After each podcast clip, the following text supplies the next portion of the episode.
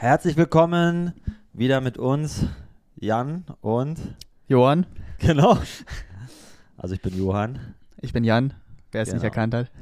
Ich hoffe, das erkennt man auch an der Stimme. Ich meine, äh, man weiß es ja immer gar nicht so, oder? Wenn man das hört. Doch, ich glaube schon. Das Ja? erkennt man, glaube ich. Okay. Ähm, ja, herzlich willkommen zu Swim Stories. Wieder zurück hier. Nach langer Auszeit hatten wir ja letzte Woche schon aufgenommen für euch und ein paar Sachen so rausgestellt, gerade viele Fragen, die kamen. Und ähm, ja, heute wollen wir euch auch nochmal wieder so ein bisschen mitnehmen und ein bisschen Input geben zum Schwimmen, was ihr da alles optimieren könnt. Und ja, gerade in Köln scheint die Sonne, Jan. Ja, gerade ist äh, ganz schön. Die Temperaturen sind schon zweistellig geklettert. Also heute jetzt nicht, aber die letzten zwei, drei Tage waren sie mal schon mal auf 11, 12 Grad. Das war schon, schon fast wieder Sommer. Genau, das sind die Tage, wo letztens noch äh, ich über den See gelaufen bin hier, äh, schon wieder in Vergessenheit geraten, dass ja eigentlich vor kurzem noch so extrem kalt war. Und ähm, ja, ich hatte das ja schon mal vor Jahren gemacht, so ein Eisschwimmen. Da denkt man fast schon so, boah, wenn man jetzt in den See springen könnte, ne? Aber ich glaube, es ist noch keine clevere Idee. Nee, ist, glaube ich, noch klein, keine clevere Idee. Und naja, wenn man dann rausgeht und der Wind einem um die Nase pfeift, dann ist es doch noch relativ frisch. Ähm, aber es mag Leute geben, die jetzt in die Seen steigen. Genau, ich kenne sogar welche. Ähm, eine Athletin, äh, die ist sogar gerade unterwegs zu, ein, äh, zu einer Eisschwimm, ähm, zu einem Eisschwimmwettkampf. Und ähm, ja, das ist schon krass, weil da bei diesen Eisschwimmwettbewerben auch so Höchsttemperaturen gelten. Heißt, wenn es dann zu warm ist, dann wird's nicht, dann gilt das Ganze nicht. Ja, also alles so äh, 5 Grad plus ist dann schon als zu warm empfunden und ja, das ist schon unfassbar, ja. Wer mal in äh, unter kaltem Wasser geduscht hat, der weiß, ja, kalt äh, ist das noch nicht. Das sind eigentlich nur so 11, 12, 13 Grad, was da aus der Brause kommt, ja. Und äh, 5 Grad ist eine ganz andere Hausnummer. Jan, wie war das eigentlich bei dir? Ich kann mich erinnern, so viele Freiwassereinheiten im kalten Wasser hast du damals nicht gemacht, oder? Äh, nee. ähm, ja, wer es noch weiß, ist ja noch nicht so lange her. Ähm, in der Corona-Zeit, als die ganzen Schwimmbäder zu waren, da haben alle versucht, möglichst früh in die Seen zu gehen. Ähm, teilweise dann auch mit Handschuhen und Füßlingen und Neoprenhaube und allem drum und dran. Ich fand's furchtbar, auf gut Deutsch. Ähm, Du hast mich nur gefilmt damals. Genau, du ich, hast ne? immer versucht, mich ein bisschen dazu zu überreden. Du hast es ja fleißig ausprobiert. Ähm, für mich war es nichts, bin ich ganz ehrlich. Ähm, aber erzähl uns doch mal, warum ähm, hast du denn da plötzlich so Bock drauf? Was war der Anreiz da dran? Ja, damals war es ja, dass die Schwimmbäder zu waren, ne? Und wir haben gedacht, okay, irgendwie müssen wir äh, hier noch ein bisschen Schwimmcontent äh, versuchen zu liefern und dann haben wir das gemacht. Ähm, wobei du dann gleich natürlich äh, den Film mal gegeben hast, ne? Du hattest da, glaube ich, gar keine Lust ins Wasser zu gehen. Ähm, ja, es ist auf jeden Fall eine super interessante Sache und ähm, wir waren ja auch schon mal beim, Christoph Wandratsch, mit dem wollen wir demnächst auch nochmal ein Interview führen. Der ist nämlich der Eismeilen-Weltrekordhalter und da waren wir unten und haben ihn mal besucht. Und für mich war das damals super spannend zu sehen, dass man halt bei kn äh, Temperaturen knapp über dem Gefrierpunkt ins Wasser gehen kann. Das war für mich bis dahin eigentlich undenkbar. Ähm, und jeder, der mal das Ganze gemacht hat, der merkt diesen Adrenalinschock, der dann da reinkommt. Also in ein, in ein Wasser reinzugehen, was unter 10 Grad ist, ist halt richtig schmerzhaft auch. Ähm, und äh, man hat gar nicht das Kältegefühl, sondern eigentlich so ein Schmerz-Panikgefühl, was da hochkommt. Und was ja mittlerweile bei vielen so drin ist, die so eher äh, Lebensoptimierung oder ja, äh, die diese ganzen Dinge machen, um äh, so Routinen in ihr Leben mit reinbringen, um sich irgendwie selbst zu optimieren. Da ist es ja bei vielen auch so ein eine Sache, dass man halt in so eine Eistonne steigt, ja, und genau diesen Effekt nämlich hat, ne, dass es so eine Hormonausschüttung gibt, so eine extrem krasse und man sich danach so wach fühlt. Das ist auf jeden Fall so und äh, jeder, der das mal ausprobiert hat, äh, merkt das auch, dass man da sich danach extrem erfrischt fühlt. Aber man muss halt auch bestimmte Sachen beherzigen und ähm, ja, da wollten wir euch noch mal so ein bisschen aufklären, was es da alles gibt und wie man sich da im Wasser verhält. Vor allen Dingen, ja, weil man häufig mal, äh, das ist ja nicht zu Hause oder in einem Schwimmbecken, sondern man ist da in einem offenen Gewässer, wo man eh aufpassen sollte, wo immer wieder ja auch Menschen ertrinken. Ich meine, wenn wir jetzt mal schauen, zum Beispiel am Kölner äh, See hier, wo wir im Sommer eigentlich immer ins Wasser gehen, da ist mittlerweile das Schwimmen am Fühlinger See äh, verboten. Da steht dann fett drauf, ja, Schwimmen hier verboten, weil halt immer mal wieder Leute ja, ertrunken sind, auch selbst im Sommer. Ne? Und äh, da ist gerade natürlich sinnvoll, da mal ein bisschen aufzupassen. Aber euch wollen wir noch mal so ein bisschen jetzt gar nicht nur sagen, warum man irgendwie äh, im Sommer da nicht ins Wasser gehen sollte oder was, was man beherzigen sollte, sondern vor allen Dingen jetzt im Winter, wenn ihr sowas vorhabt. Und äh, da ist halt das ganz Wichtige, dass ihr euch vorher so ein bisschen aufwärmt, ja, und nicht äh, unvorbereitet reingeht. Vor allen Dingen auch wisst, wo ihr reingeht, dass ihr äh, ja da nicht irgendwie gleich in tiefes Wasser abtaucht, weil ich weiß es noch, als ich damals äh, mit Christoph da im Wasser war, da bin ich rein und äh, ich konnte mich gar nicht mehr bewegen. Also ich glaube, die Salzach, das war damals der Fluss, die hatte so 5, 6 Grad und äh, wer da meine kleinen Zehe reingesteckt hat, der hat gemerkt, boah, ey, da würde ich niemals reingehen. Ich bin es dennoch und bin gleich ganz blass geworden. Das heißt, mein ganzer Körper hat sozusagen sein Blut ins Innere gezogen. Das macht der normalerweise nämlich auch. Und wenn er das ganze Blut nämlich nach innen sich zieht, dann hast du das Problem, wenn kein, äh, kein Blut mehr in der Muskulatur ist, dann hast du äh, einfach auch keine Kraft mehr. Und ich glaube, wenn damals ähm, das nicht so flach gewesen wäre, wäre ich wahrscheinlich direkt untergegangen. Ja, das glaube ich auch. Also ich stand schön am Rand und habe mir das angeguckt. ich fand es nicht so geil. Ähm, aber wir waren ja dann auch in einem Ort weiter, waren wir wirklich an so einem mehr oder weniger Naturschwimmbecken war es ja auch, wo ja auch richtige Eisschwimmmeisterschaften stattgefunden haben, also richtige Wettkämpfe. Burghausen. Also, genau, Burghausen war es. Ähm, also dieses Eisschwimmen ist ähm, ja wirklich auch eine richtige Sportart, eine alternative Sportart zum normalen äh, Beckenschwimmen, würde ich es jetzt mal nennen. Ähm, was sind denn da so die Rahmenbedingungen? Warum machen die Leute das? Was, was wird da überhaupt geschwommen für Distanzen und was ist so das Besondere? Außer, dass sie halt ins kalte Wasser springen. Ja, da gibt es jetzt, also da gibt es verschiedene ähm, Schwimmen-Associations, ja, oder Verbände, ich glaube zwei große. Und ein Verband, der richtet in Tallinn bald die Weltmeisterschaft aus, ja, das ist die Swimming Ice Association, Ice Swimming Association. Und ähm, ja, in Tallinn ist das auf jeden Fall. Und dort wird, wird dann im März, ich meine sogar äh, ins freie Meer, wird da einfach mit Kettensägen ins Eis äh, das Schwimmbecken ausgefräst. Also es ist sozusagen ein Schwimmbecken im, im äh, Fluss oder im Meer da. Und ähm, ja, da gibt es alle Wettbewerbe von 50 Meter bis zu, ich meine, ich weiß gar nicht, 400 Meter, ja, also schon auch längere Strecken, die du da schwimmen kannst. Ähm, gestartet wird immer im Wasser, weil, ähm, ja, wenn du reinspringst, kannst du halt so einen Schock bekommen und direkt untergehen. Das wollen die vermeiden, dass du so, so einen Herzinfarkt bekommst und genauso wie es heißt, so viel Stress für den Körper, wenn man auf einmal so reinspringt, dass man da sofort sterben kann, theoretisch. Ähm, deshalb, um so eine Sachen zu vermeiden, diesen Stress, geht man halt vorher langsam ins Wasser rein und dann wird am Beckenrand gestartet. Ähm, und dann gibt es halt, wie gesagt, die kurzen Wettbewerbe und die langen auch. Und wenn man sich mal anschaut, wie schnell die sind, dann äh, ja, ist das gar nicht so viel langsamer wie in einem Becken. Und äh, genau, es gibt auch längere Wettbewerbe, aber es gibt jetzt nicht so was wie wer am längsten schwimmt, gewinnt. Das gibt zwar auch diese, diese verrückten Rekorde, aber ähm, nicht in Form von so Meisterschaften. Okay, erzähl, erzähl uns doch nochmal, was ähm, der Unterschied im Training ist. Ich kann mich nämlich erinnern, dass der Christoph natürlich sehr, sehr viel geschwommen ist, aber auch sehr viel im Becken geschwommen ist und verhältnismäßig Kilometer, ähm, auf die Kilometer gesehen, gar nicht so viel Kilometer im ähm, Eiswasser oder im richtig kalten Wasser verbracht hat. Ähm, was war denn da so seine Strategie? Ja, das Problem ist ja immer schon, ähm, wie lange man sich halt im Wasser aufhalten kann. Und wenn wir jetzt auch nochmal gleich über dein Training beziehungsweise das auch deiner Athleten da äh, sprechen, ja, dann weißt ja selber, man muss mehrere Stunden irgendwie im Wasser sein, schon mal die Woche, um irgendeinen Trainingseffekt zu haben, ja. Vor allen Dingen physiologisch und für die Schwimmausdauer, ja.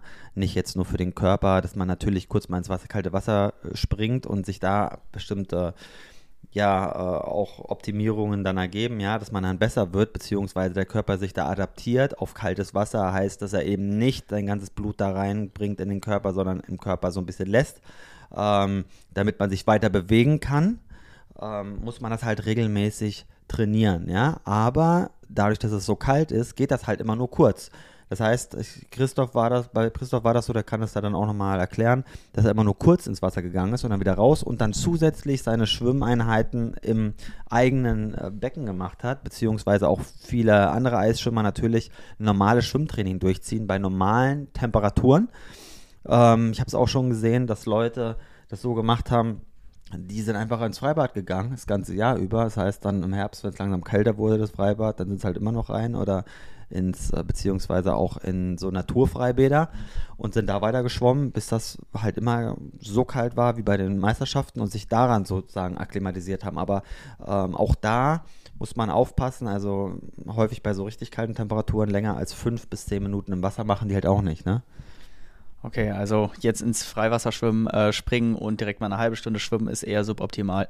Aber wer im Großraum Köln ähm, mal das Eisschwimmen trainieren möchte, der muss einfach ins Kölner Stadionbad gehen, ins Freibad. Das ist das ganze Jahr über so schweinekalt. Da wird man auf jeden Fall Experte. Absolut. Am Sommer dann, ne? Musste kommen. Im Winter ist es ja ist nichts drin. Genau. Aber genau so sieht's aus, ja, leider. Ja, dafür ist es immer schön leer. Gut. Ähm, also Freiwasserschwimmen im sehr, sehr kalten Wasser kann ähm, eine spannende Erfahrung sein. Ich würde sagen, es ist nicht mehr als eine spannende Erfahrung. Also ich glaube, es, es ersetzt nicht das ähm, Triathlon-Training, das Schwimmtraining, zumindest nicht, äh, solange wir da nicht mal ein paar Meter auch drin aushalten können. Ja, Na, dich hat es auf jeden Fall noch nicht überzeugt, aber wer weiß, vielleicht kommt das ja im Alter. Ja, ähm, der ein oder andere, ich meine, ich habe es ja auch erst jetzt mit Mitte 30 das erste Mal erfahren, ja. Beim Christoph Wandratsch war das auch erst sehr spät. Der war ja, meinte er zu mir, auch eher so ein Warmduscher und ähm, ist bei Temperaturen über 20 Grad geschwommen.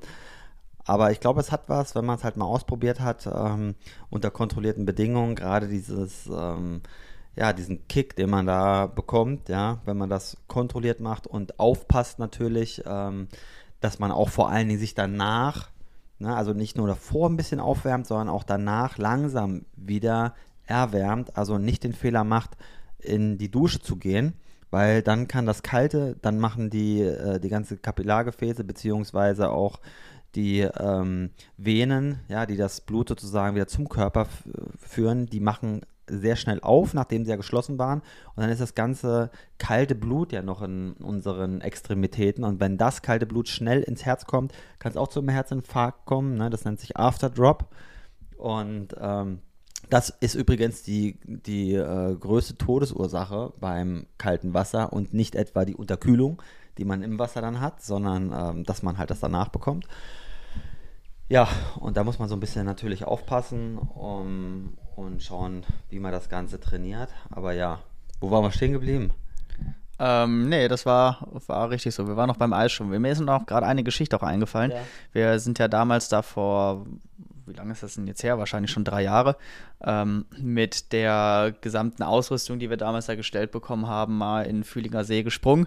Ich glaube Anfang März auch, also mit äh, Socken und Handschuhen und so einer ähm, Badekappe, also so einer Neoprenkappe und dann kam nochmal die Badekappe da drüber und so weiter und noch so ein Unterziehshirt unter dem Neopren ja, und so weiter. Weiß. Das, ähm, damit kann man natürlich deutlich früher ins Wasser gehen, wobei ich auch immer fand, der, das Wasser findet immer eine Möglichkeit, irgendwo durchzukommen. Also mein Gesicht hat nach ein paar Minuten echt richtig wehgetan, weil das war logischerweise nicht abgedeckt. Deswegen trägt der Christoph, ja. genau, trägt der Christoph ja auch ähm, so eine große Schwimmbrille. Ja, die Vaseline ist für was anderes, Johann.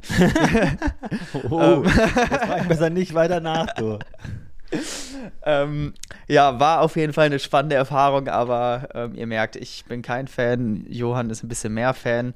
Ähm, naja, aber auch, nicht, aber auch nicht so Fan, dass ich das jetzt äh, direkt wieder machen muss. Ja, manch anderer ist ja das schon wieder heiß mit dabei, aber ich gehe dann doch lieber ins normale Schwimmbad. Ne? Genau, da wollte ich jetzt auch darauf hinaus, weil wir haben ja dann doch jetzt 1. Februar. Das heißt, es ist noch super früh im Jahr, aber nichtsdestotrotz sollten wir natürlich mal langsam an unserer Schwimmform arbeiten. Ähm, also ich erlebe im Vereinstraining gerade einen regelrechten Boom, ähm, was die Wasserzeiten oder beziehungsweise die Nutzung der Wasserzeiten angeht. Also die Trainings sind voll da vor Weihnachten nach der Saison oder sagen wir mal so zwischen der zwischen Saisonende und der Weihnachtszeit passiert relativ wenig im Vereinstraining. Dann kommen die guten Vorsätze. Genau, dann kommen die guten Vorsätze und dann kommt das Paniktraining, weil es geht ja irgendwie bald los. So in zwei, drei Monaten, dann stehen die ersten großen Wettkämpfe an. Äh, jetzt ist das Training rappelvoll. Ähm, Genau, und jetzt mal so ein bisschen die Frage, was, was würden wir denn jetzt quasi machen zu dem Saisonzeitpunkt? Was würdest du die Leute jetzt trainieren lassen? Ja, erstmal schwimmen, oder? Genau, erstmal rein da ne? und Gas geben. Ja, ich habe es ja gesehen, als ich letztens im Agrippa-Bad war. Um, da warst du ja auch da mit deiner Gruppe, ne? Das war die Tricolonis, die genau. da ganz fleißig trainiert haben. Und ich habe ja schon gesehen, du hast ein bisschen, bisschen, längere Programme schon schwimmen lassen. Also das war auf jeden Fall jetzt kein Technikblock, den ich da gesehen habe, ja? Genau. Und ich glaube, ne, da, da drillst du die Leute schon ganz gut. Ja, genau. Also Techniktraining ist super wichtig. Ähm, machen wir ja auch das ganze Jahr immer über. Das ist ja auch so unser Credo. Ähm, aber jetzt ist auch gerade so die Phase, wo die äh, Jungs und Mädels auch mal ein paar Meter oder Kilometer einfach mal schrubben müssen. Ähm, natürlich alles noch überwiegend im lockeren Grundlagenbereich oder mal so leichte Tempowechsel mal einbauen, aber dass jetzt wirklich mal ein paar Meter geschwommen werden. Ähm, ich bin auch gerade aus dem Schwimmbad gekommen und bin fünf Kilometer geschwommen. Eigentlich alles bis auf ein paar Sprints ruhig. Ähm, aber es ich werde auch noch schwimmen. Genau, du gehst auch noch schwimmen. Wenn das nicht so heißt, hier nur die Jan schwimmen. ja, Johann arbeitet noch dran. Ähm, aber es müssen jetzt einfach mal ein paar Meter gemacht werden. Ja, und dafür eignet sich das jetzt immer noch ganz gut, weil es draußen kalt ist, weil äh, noch niemand so lange Radeinheiten hat, weil auch keiner jetzt sonst wie lange Laufeinheiten hat, außer er hat einen Marathon früh vor. Habe ich eigentlich im April, fällt mir gerade auf. Also da muss ich noch mal ein bisschen trainieren. So du sitzt ja hier schon in Laufklamotten, also ja, du genau. denkst zumindest schon mal ans ja, Laufen. Genau. Also halbe Miete. Gleich geht's los. ähm, das ist schon, äh, dadurch ist einfach der Umfang ne, immer noch ähm, okay äh, und man kann so ein bisschen Zeit im Wasser verbringen und sollte das auch machen. Ja, und klar, bei mir ist es immer so, wenn ich dann äh, Einzeltraining gebe, beziehungsweise in den Workshops, da macht man natürlich verstärkt Technik, weil da kommen Leute hin und wollen halt vor allen Dingen halt Technik verbessert werden. Ähm, wenn man aber dann selber auch auf einem Wettkampf dann spezifisch trainiert, braucht man natürlich irgendwie eine gewisse Schwimm Schwimmausdauer. Es bringt also nichts, irgendwie nur schön zu schwimmen. Wenn man halt einfach nicht eine Stunde am Stück schwimmen kann, wird ein über kurz oder lang das DLRG-Boot da rausfischen. Ja? Ähm, heißt, beides ist natürlich entscheidend. Auf der einen Seite die Technik, auf der anderen Seite auch so ein Vereinstraining können wir ja immer auch nur ans Herz legen. Ja? Ähm, vor allen Dingen Coach Jan hier, der ist ja mittlerweile in Düsseldorf auch, ne? Team TTD, die ähm, trainiert da und ähm, hier die Tricolonis in Köln. Und ich glaube, da sind ja auch dann teilweise bis zu 30 Leuten da. Wie machst du das eigentlich, wenn das so voll wird? Hast du da irgendwie, habt ihr da ein Konzept? Ähm, ja, also am, hier beim TTD, da sind wir montags zu zweit am Beckenrand und diesen Montag war es auch tatsächlich so, wir haben eine App, worüber die sich anmelden, damit es halt nicht zu voll wird und es dürfen montags 30 Leute kommen hm. bei fünf Bahnen, glaube ich, fünf oder sechs Bahnen und es waren 34 Leute da, also es war rappelvoll. Äh, da sind wir glücklicherweise zwei Trainer, dass wir uns die Bahnen dann aufteilen. Mhm. Ähm, aber sonst ist es schon so, dass ich ähm, eigentlich immer nur von Bahn zu Bahn hüpfe und da äh, die Anweisung verteile. Es gibt natürlich einen Plan, der dann für die jeweiligen Bahnen runtergebrochen wird. Ähm, aber es ist jetzt gerade schon sehr voll, ja, und auch dienstags immer beim Tricolone-Training, da haben wir nur zwei Bahnen. Ähm, wenn da wirklich mal deutlich mehr als 12, 13 Leute kommen, dann werfe ich auch meine Programme auch häufig nochmal über Bord oder werfe die nochmal um, weil wir das dann so gar nicht machen können, wie ich das vorhatte. Ja, das ist schon brutal, oder? Wie viel jetzt auf jeden Fall schwimmen gehen wollen. Und ähm, aber äh, welche Trainingsinhalt hast du denn da? Schreibst du da vorher den Plan oder wie habt ihr dann ein Jahreskonzept? Das ist ja beim Team TDD genau. irgendwie so, oder ne? in ein Ge äh, Gesamtkonzept integriert? Genau, ich schreibe die Pläne ähm, für beide Vereine und gerade ist es so, dass ich immer noch viel Technik mache, ähm, aber überwiegend im Hauptteil jetzt Grundlagenblöcke setze ähm, dass die Jungs und Mädels wirklich jetzt mal richtig ans Schwimmen kommen. Mhm. Und beim TTD die sehr, sehr viele Bahnenzeiten haben. Mhm. Ähm, das sind, glaube ich, fünf Stück in der Woche. Da habe ich auch eine Einheit jetzt schon mit drin, ähm, wo ich weiß, dass da immer viele Ambitionierte kommen. Die dürfen dann da auch schon mal was Schnelleres schwimmen, mhm. bisschen mal schon mal Intensitäten reinbauen. Das heißt, unterschiedliche ähm, Programme dann für die jeweiligen Bahnen. Es gibt immer ein Programm für den Tag. Ähm, aber das Programm wird für die Bahnen immer unterschiedlich runtergebrochen dann genau. Also da steht dann zum Beispiel drin, wenn die schnellste Bahn 10 mal 200 Meter GR einschwimmen soll, dann schwimmt die langsamste Bahn 14 mal 50 Meter GA1 und Ja. die mittlere Bahn schwimmt halt 12 mal 100 Meter GA1 oder sowas. Mhm. Da sind die Trainer aber auch mittlerweile ganz gut geschult, dass sie das selber so ein bisschen runterbrechen. Ähm, also so, dass das Ziel der Einheit gleich bleibt, aber dass natürlich irgendwo jeder auf seinem Leistungsstand abgeholt wird. Okay, das macht ja Sinn. Und Leistungsstand, da, da sagst du ja schon mal was. Wie unterscheiden sich denn deine Sportler? Ist das jetzt wirklich nur der eine ist ein bisschen fitter oder der andere ein bisschen weniger fit? Ähm, es ist beim TTD schon sehr heterogen. Also ich habe Schwimmer, die über, ähm, von dem Verein gehört haben, ins Probetraining kommen und die teilweise 50 Meter kraulen können und danach brauchen sie eine Pause. Ähm, und ich habe Athleten, die durchaus auch schon Ironmans gewonnen haben, auf Hawaii schon ganz vorne dabei waren. Ähm, also die Spannweite ist riesig, deswegen muss man da auch echt ein bisschen flexibel agieren und kann auch logischerweise, wenn über 30 Leute ins Training kommen, einfach nicht immer alle jeden Tag gleichmäßig gut abholen. Das funktioniert einfach nicht. Ähm, aber genau, Ziel ist es schon immer, dass wir das möglichst aus ähm, differenzieren und das möglichst individuell gestalten, Ja. aber dass trotzdem alle das gleiche Programm oder zumindest auf der Bahn das gleiche Ja. Programm schwimmen, damit es halt nicht zu durcheinander geht. Aber hast du da auch das Gefühl, dass es, ähm, sag mal so, wie wir das in unseren Workshops ja haben, da gibt es ja auch Unterschiede zwischen ähm, ja, motorischem Lernen einfach. Gibt es welche, die das super schnell checken und manche, die teilweise echt gute Schwimmer sind, die dann das irgendwie nicht auf Kette kriegen.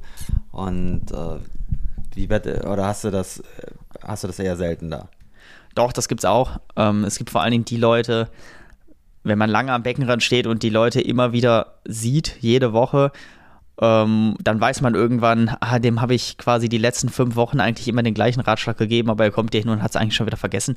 Ähm, da rauft man sich da manchmal die Haare. Also es gibt Leute, die kriegen es überhaupt nicht adaptiert, die ähm, im Vereinstraining aber auch wirklich, man sieht von außen, die sind eigentlich nur im Stress, weil die Bahnen sind voll und sie wollen irgendwie Machst du hinterherkommen. dann? Ähm, Kriegen die eine rote Karte, eine gelbe Karte die angezählt werden mit dem dann Poolboy kommen? abgeworfen, genau. Abgeholt, mit der Nudel dann geschlagen. Genau. Ja. Nee, wir haben halt die erste Bahn, die, ich formuliere es jetzt mal ganz böse, Nichtschwimmerbahn, auch wenn es natürlich keine Nichtschwimmer sind. Ähm, aber da, Bahn habt ihr gehört. Ja, so Genau. bezeichnet euch Jan. da wird sich immer nochmal ähm, separat drum gekümmert, vor allen Dingen, wenn wir zwei Trainer am Beckenrand sind. Ansonsten, wenn ich da alleine mit 24, 25 Leuten bin, dann kann ich das einfach nicht liefern ähm, oder nicht leisten, dass da alle auf dem Niveau abgeholt werden. Also mehr als denen die Tipps zurufen, können wir dann leider im Vereinstraining auch nicht machen. Da müsst ihr dann zu uns in den Workshop kommen. Ja, logisch, das macht Sinn, ne?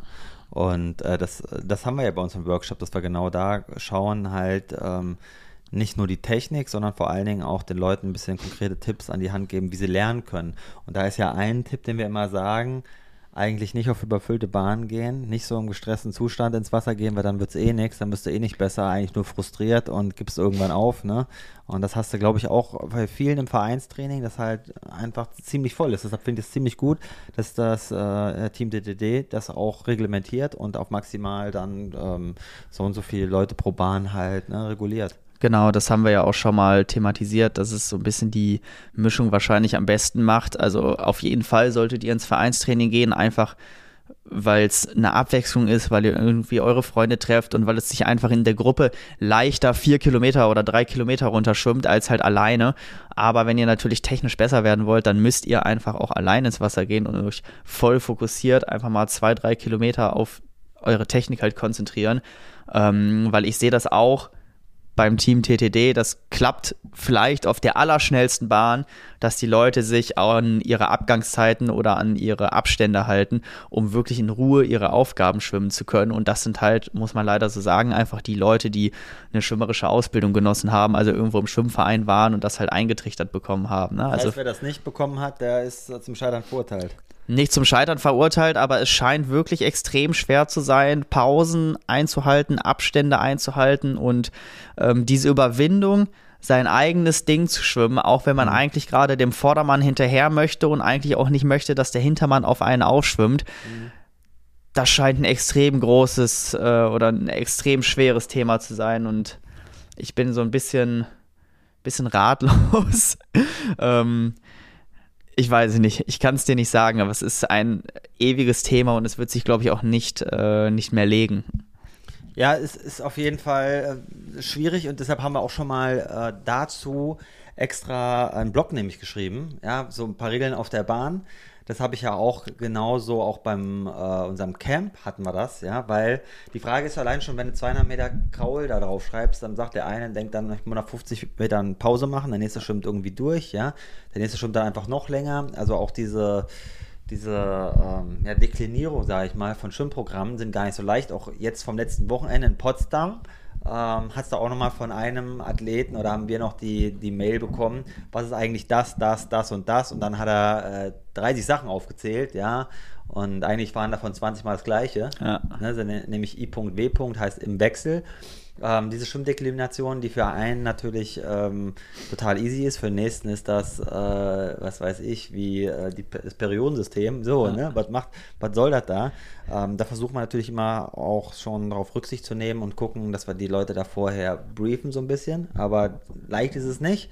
Und gerade wenn du, glaube ich, im Vereinstraining, so wie es ja ich auch lange hatte, ich habe ja auch über ein Jahrzehnt Vereinstraining gemacht, ähm, dass du da Leute hast, immer die kommen neu, haben noch nie was von Schwimmen gehört und auf einmal hast du dann die mit den anderen. Dann willst du nicht fünf Minuten quatschen, um dann erstmal allen zu erklären, wie es funktioniert und dann halt die meisten vier Minuten langweilen, ja, und den anderen fünf Minuten überfordern. Genau, also das äh, bezieht sich jetzt auch nicht hier nur auf das Team TD, das zieht sich einfach durch alle Triathlon-Vereine durch, das sehen wir ja. immer wieder.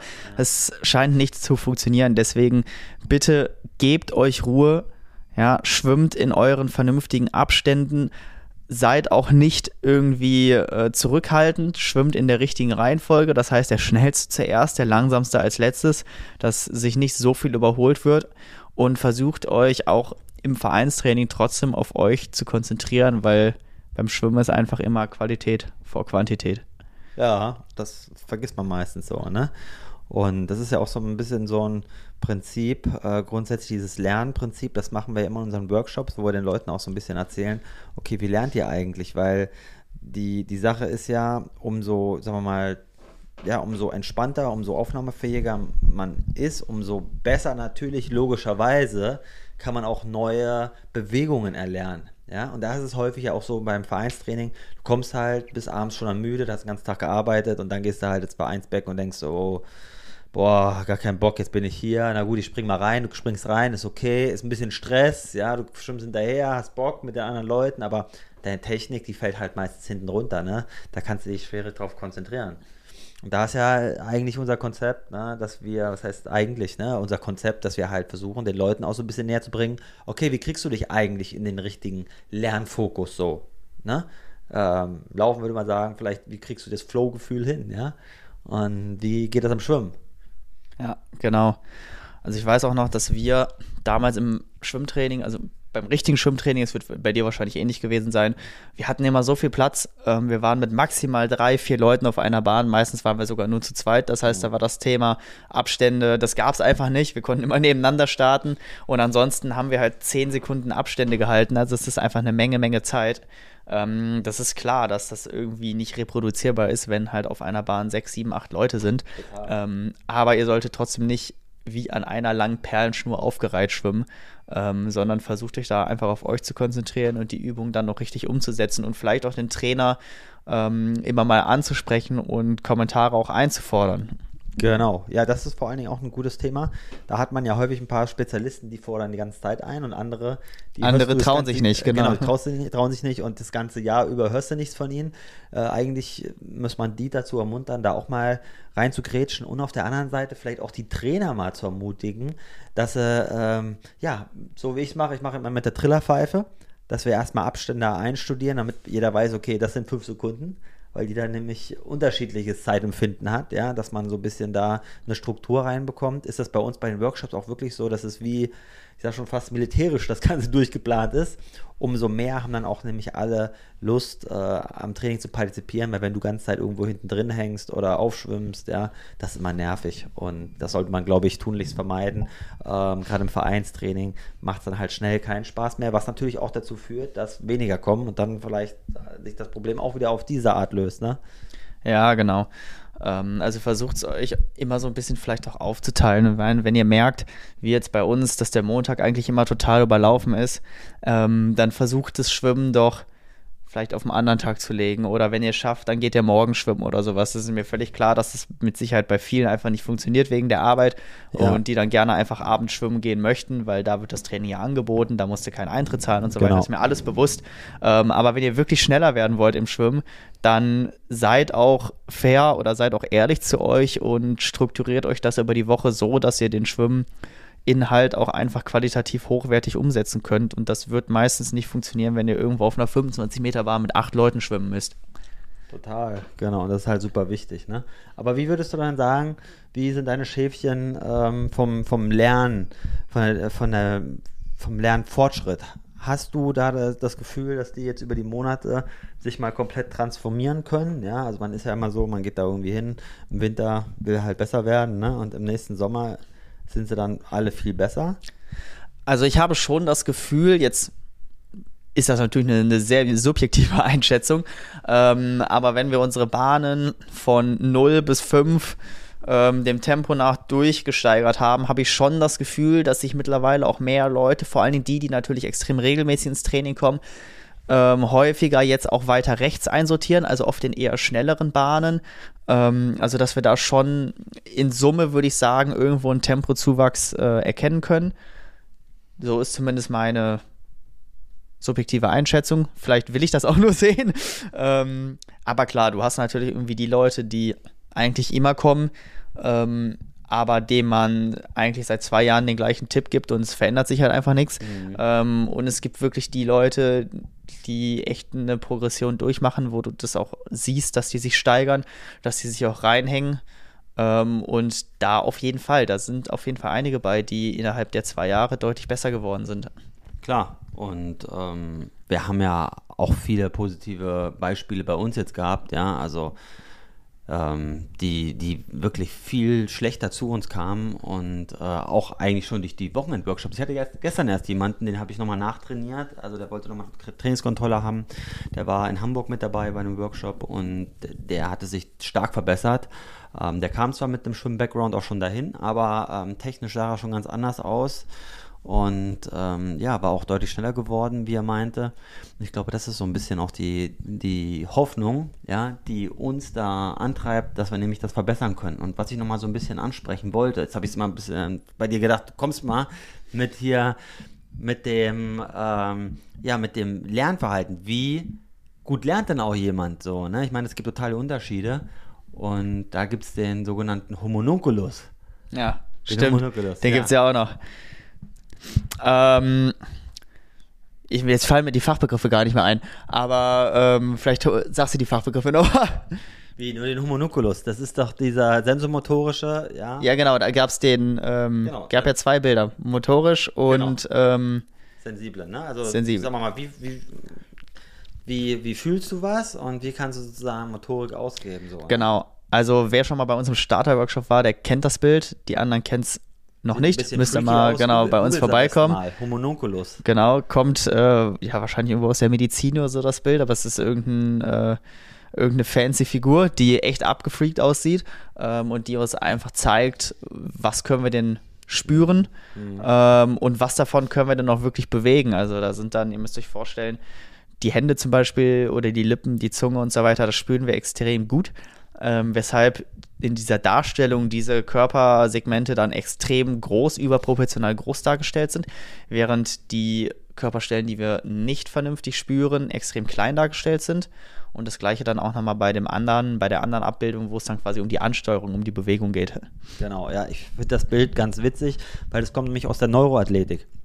Und die Neuroathletik, das ähm, Thema ist mir das erste Mal vor so sieben, acht Jahren, sagen wir mal, ist mir das Thema äh, entgegengekommen, ja, als ein Freund das nämlich gemacht hatte, der hatte so Fortbildung gemacht und ähm, ja, ich fand das super spannend, wie man da ähm, mit relativ wenig so Übungen, speziellen Augenübungen, Gleichgewichtsübungen oder so propriozeptiven Übungen ähm, da, sagen wir mal, seine Bewegungspräzision verbessern konnte.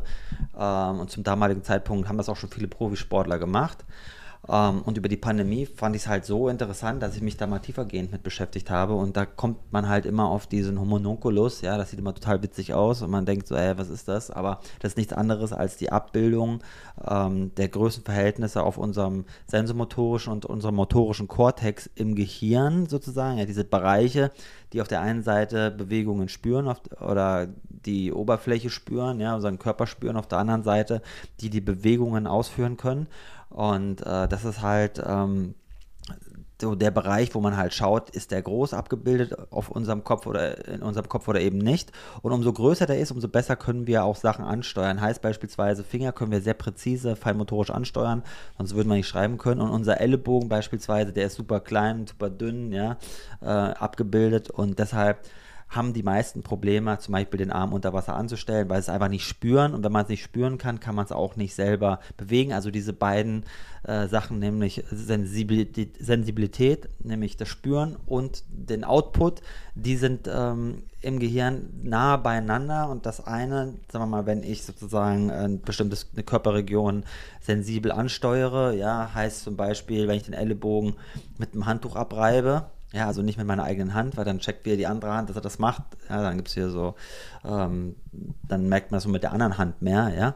Ähm, aber sonst mit dem Handtuch beispielsweise kann man dann erreichen, dass diese Körperregionen dann besser sensibler werden, weil der Cortex erregt wird, ja, der Kopf, und gleichzeitig dadurch auch eine bessere, präzisere motorische Output halt gewährleistet werden kann. Und da ähm, kann man halt lernen, sozusagen, zu lernen. Also Ziel ist es, durch, ähm, dadurch das zu aktivieren, eben auch besser dann gleichzeitig äh, das trainieren zu können. Ähm, heißt nichts anderes als das, was ich schon mal gesagt habe. Ja, manchmal ist ein Tanzkurs vielleicht auch ganz gut für einen Schwimmer, dass er nämlich erstmal lernt, überhaupt seinen Körper ähm, ja, bewegen zu lernen. Und da haben wir ja wirklich viele im Triathlon gerade, die halt nicht aus, ähm, sag ich mal so, äh, koordinativ anspruchsvollen Sportarten herkommen, sondern dann doch so ne, ganz äh, zyklische Bewegungen nur können, nämlich laufen oder eingespannt auf dem Fahrrad sitzen. Da ist ja alles sehr geführt beispielsweise. Im Gegensatz zu zum Beispiel einem Crossfitter oder einem Tennisspieler oder einem Fußballer, die ja alle extrem viele ja, verschiedene Bewegungen machen. Und ähm, deshalb ist das auch dieses Neuroathletiktraining auch so groß in diesen Sportarten und im Triathlon eben noch nicht. Beim Triathlon denkt man halt immer noch so, okay, pass auf, Motor weiter trainieren und dann wird es schon besser werden. Und das ist genau das, was wir aber in den Workshops ähm, ja versuchen immer zu implementieren, nämlich den Leuten zu sagen, ey, du musst erstmal wissen, wie dein Körper funktioniert und eben nicht, du kannst es nicht lernen wie Fakten lernen, sondern es geht darum eigentlich ähm, deinem Körper beizubringen, Bewegungen zu erlernen und dann kannst du auch deutlich besser werden. Das ist eine etwas wilde Vorstellung, ne, wenn man sich irgendwie die Unterarmer abtätschelt mit dem Handtuch oder ähm, versucht irgendwie die, den Ringfinger zu kreisen, isoliert oder sowas, äh, dass das was bringen soll, sieht auch am Anfang vielleicht immer ein bisschen albern aus, ähm, aber einfach mal drauf einlassen und mal ausprobieren. Ähm, wer will, kann sich natürlich auch mal tiefer einlesen. Wir haben da auch schon Blogbeiträge äh, zu veröffentlicht.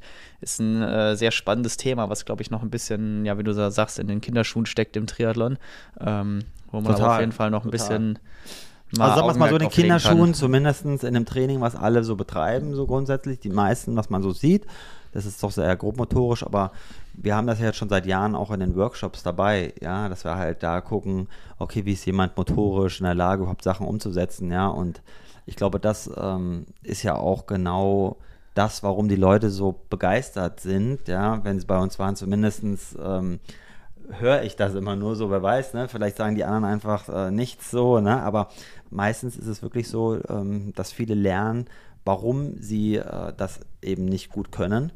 Und ähm, das ist, glaube ich, immer der erste Schritt, um es zu verbessern, nämlich zu wissen einmal, was man nicht kann und das nächste, wie ich es überhaupt verbessern kann.